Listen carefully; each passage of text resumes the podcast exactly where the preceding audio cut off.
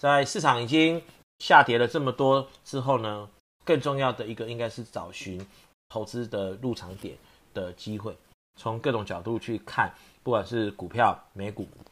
台股，好、哦，债券、高收益债，好、甚至这个呃原油，好、比较适合的一个入场点跟入场的策略，哦，大概是怎么什么样去判断？大家很很清楚的知道，油价涨或跌，有时候其实跟景气没有关系。所以你看，其实从七月到九月，当油价开始出现低波下跌的时候，其实就已经造成了市场流动性的一个下滑。等到市场这个经济下滑之后呢，油价要进一步的遭受到一个重挫，好，重挫。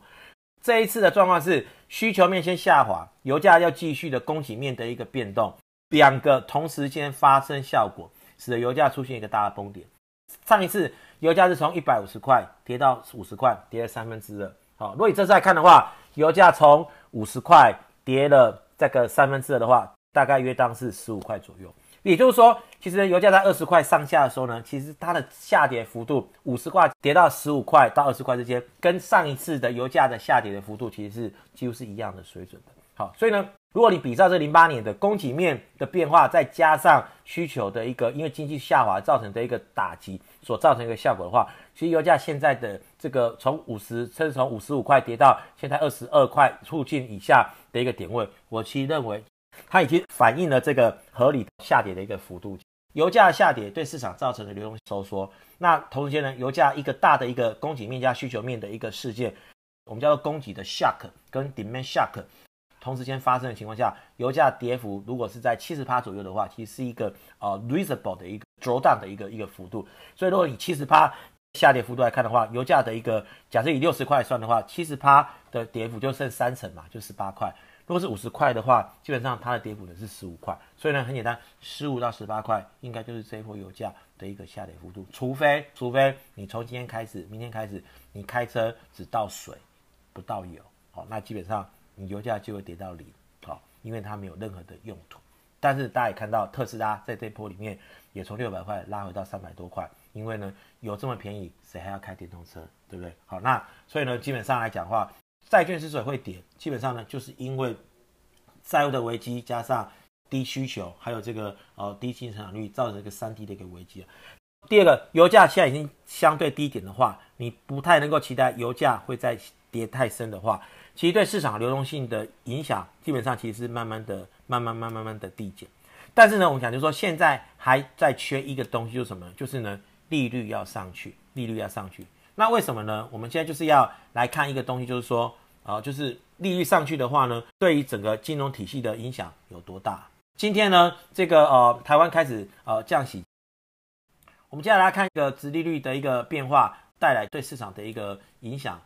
一个债券。的利率呢，基本上它是跟着十年期公债殖利率去做的。简单讲，就是说一个债券利率是不是合理？大家知道十年期公债殖利率叫做无风险的这个利率，就是说我们假设买这个债券，基本上公债不会倒，所以基本上买它债券，我持有多少 percentage，我应该基本上因为就没有所谓的信用利差的问题，所以基本上我买多少，只要它不倒，大家就能拿到多少的报酬率，所以它是一个无风险的报酬率的部分。可是呢，那公司债的利差呢，基本上。会比，比如说一个公司债，同样是十年的公司债，它的利利率绝对不会是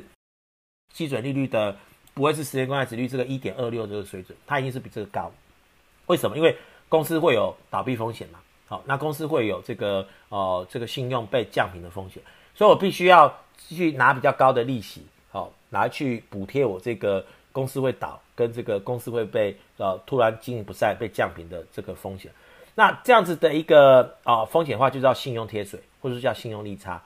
很有趣的是哦，美国降息了哦，但是呢，美国的这个十年期公债利率基本上其实不跌反涨，对不对？好，那这个符合我的看法。为什么？因为当它如果一直在很低的位置的话，假设说我刚才提过，我上次提过，日元的借款利率大概是一个 percent，因为负利率加利差是一个 percent，欧元借款利率大概也是一个 percent。好，所以说如果你这个公债殖利率假设都不到一个 percent 的话，那坦白讲，各位。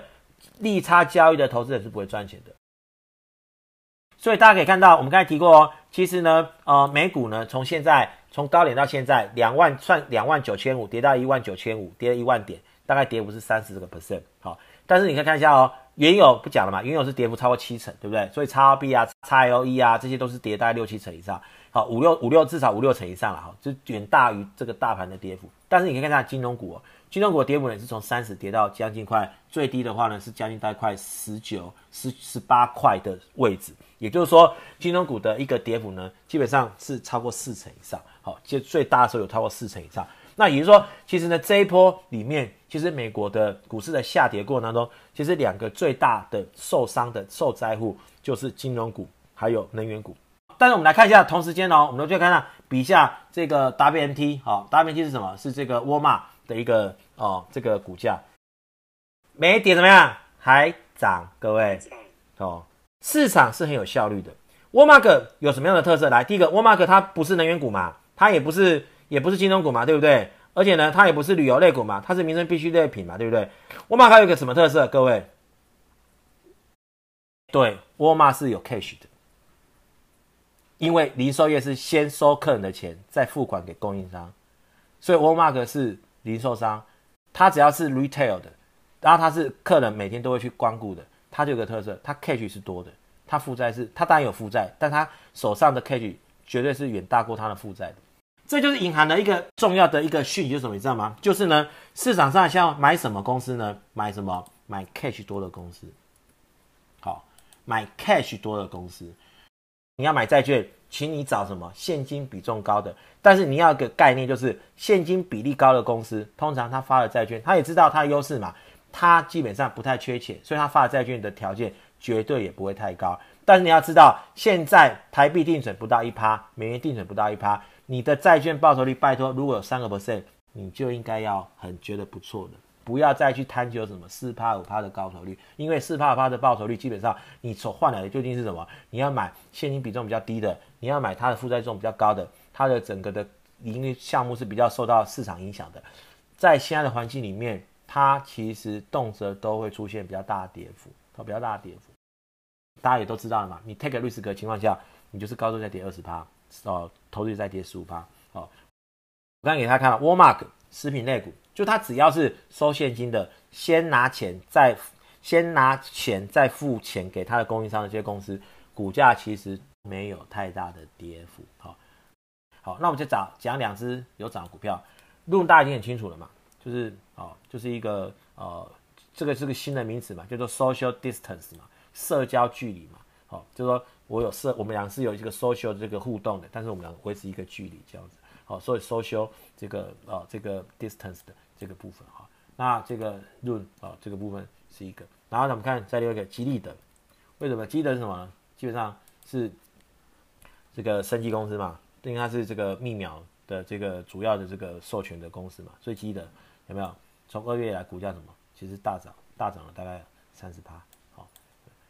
再我讲。接下来疫苗假设出来或没出来，我认为大家基本上对于药的需求会增加，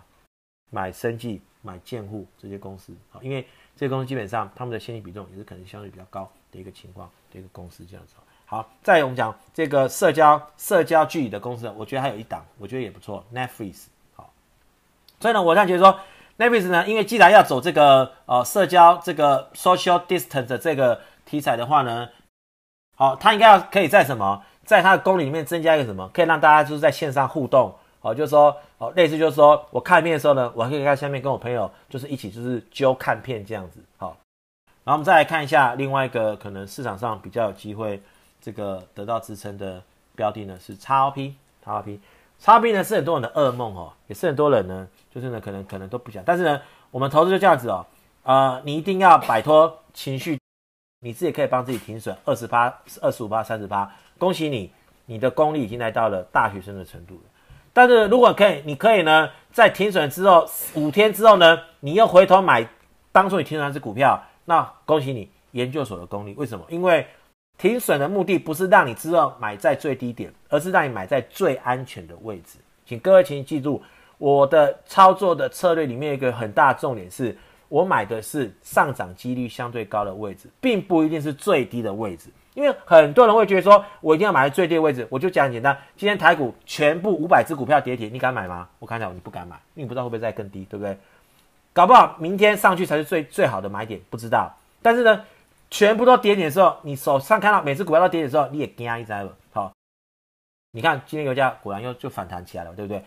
其实并没有预期到说俄罗斯会出来说哦，油价实在太低了啊什么的，或者哦哦的。但我们之前提过嘛，俄罗斯的成本是三十块到二十五块左右，所以二十块的成油价，其实俄罗斯也是受不了。所以呢，我们刚才讲过说，过去来讲，如果以过去的跌幅来看，零八年够够够惨烈的情况下，油价又跌七十到七十趴，基本上是止跌，所以是十五块哦，大概是十五到十八块这个位置是是底部。好、哦，那美股呢，大概什么时候呢比较适合买？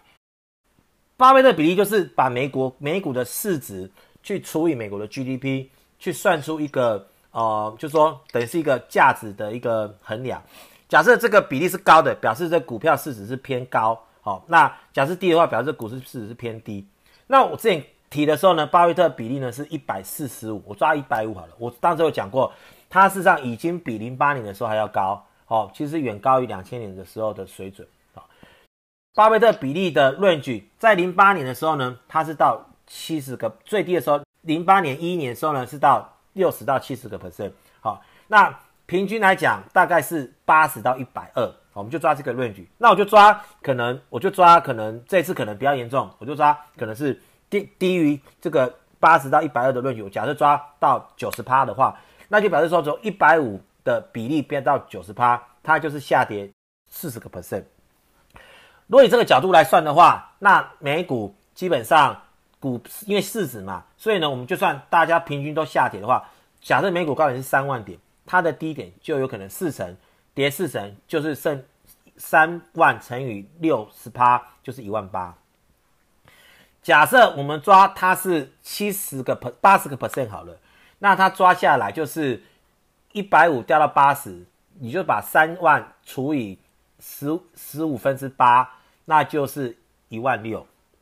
换言之，假设整个信用危机没有，就是假设就算信用危机发生的话。除非美国经济大幅衰退，否则的话，美国的美股的道琼工业指数的位置长中长期的点位，应该就是落在一万六到一万八之间。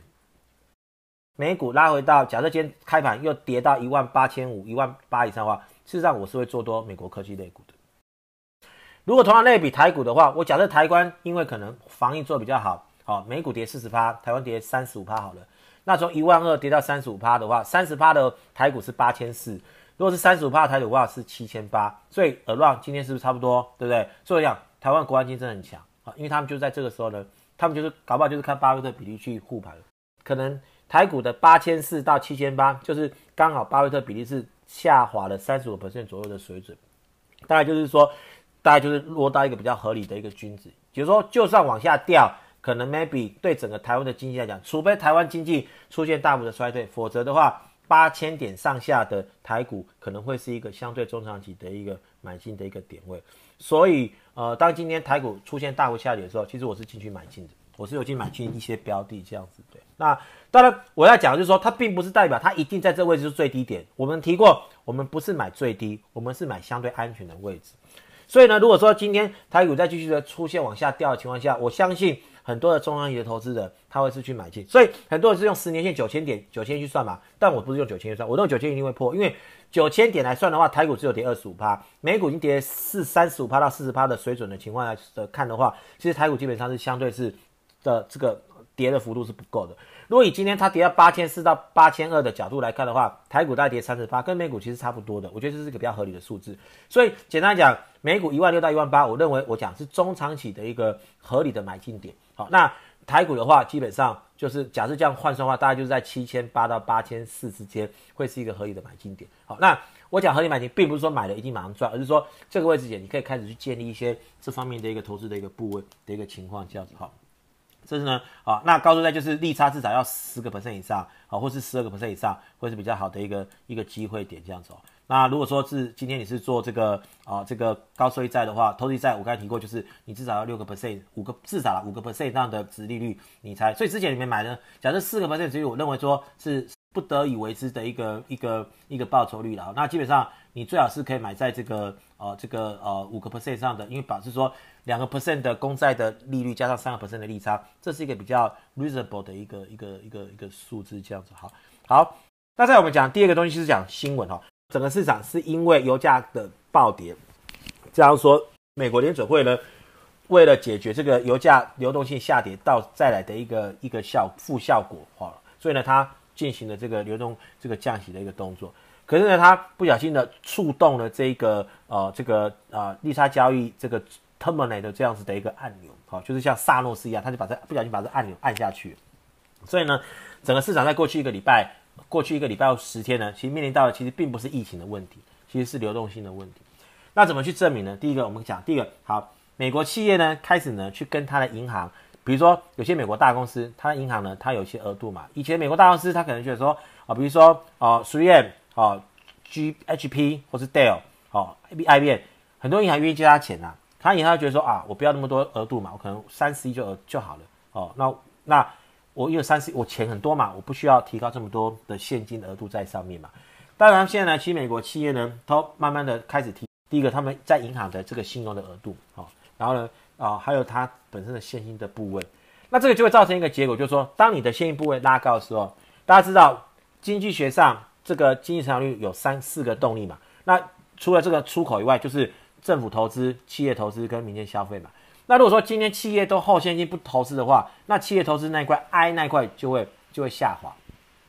这对经济来讲就是一个比较大的一个 impact 啊。那这个就是一个，那同时间企业不投资啊，不去花钱，那自然对市场流动性呢也会造成影响。再来的话呢，第二个更比较大的一个问题是日本日本央行，因为大家知道。大家还记得吗？日本央行之前，我们之前看好日本的原因，是因为日本央行买了很多的日本的股票，好 ETF，所以呢，日本央行呢预估计呢，大概持有将近三十兆日元的股票，大约当这个三千亿美金的这个外汇存底呢，或是银行资产呢，是持有这个日本的股票。但是大家可以去看日本的股市，现在已经跌破过去五年的低点，也就是说，如果日本央行做这个买进。啊，因为他国债买完了，没得买的时候呢，他去买进这个呃股票的这个动作呢，大概是过过去呃五年的一个五至少过去五年以来的一个事情了。所以呢，当他现在的股价呢，哦、日经指数呢，现在在一万六的时候呢，大家可以看到，它基本上已经是回到它二零一六年的一个低点的位置的时候呢，也就是说，它在一七一八年日本央行持有这些这个日本的 ETF 的话呢，它基本上就是赔钱的。这就会造成这个日本央行它的流动性所在创造上面呢，会有一个比较大的一个缺点，这样子哈。好，那以日本央行的角度来看的话，它所持有的，假如它持有的 ETF 是才在过去五年买进的话，它是那大部分部位其实是赔钱的，那就造造成说日本央行本身的流动性基本上也被限制住了。所以其实可以去注意一个新闻哦，欧洲央行投入了七千五百亿去买债，美国央行投入了五千亿美美金去买债。日本央行呢，其实我发现其实没有什么动作，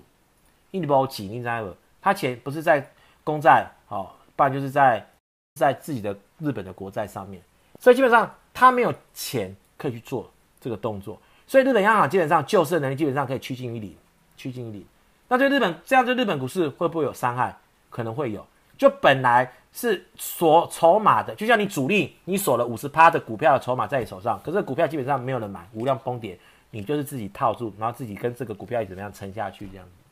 日本市场现在就有这样的一个状况，好，那对市场会造成什么大的影响？不知道，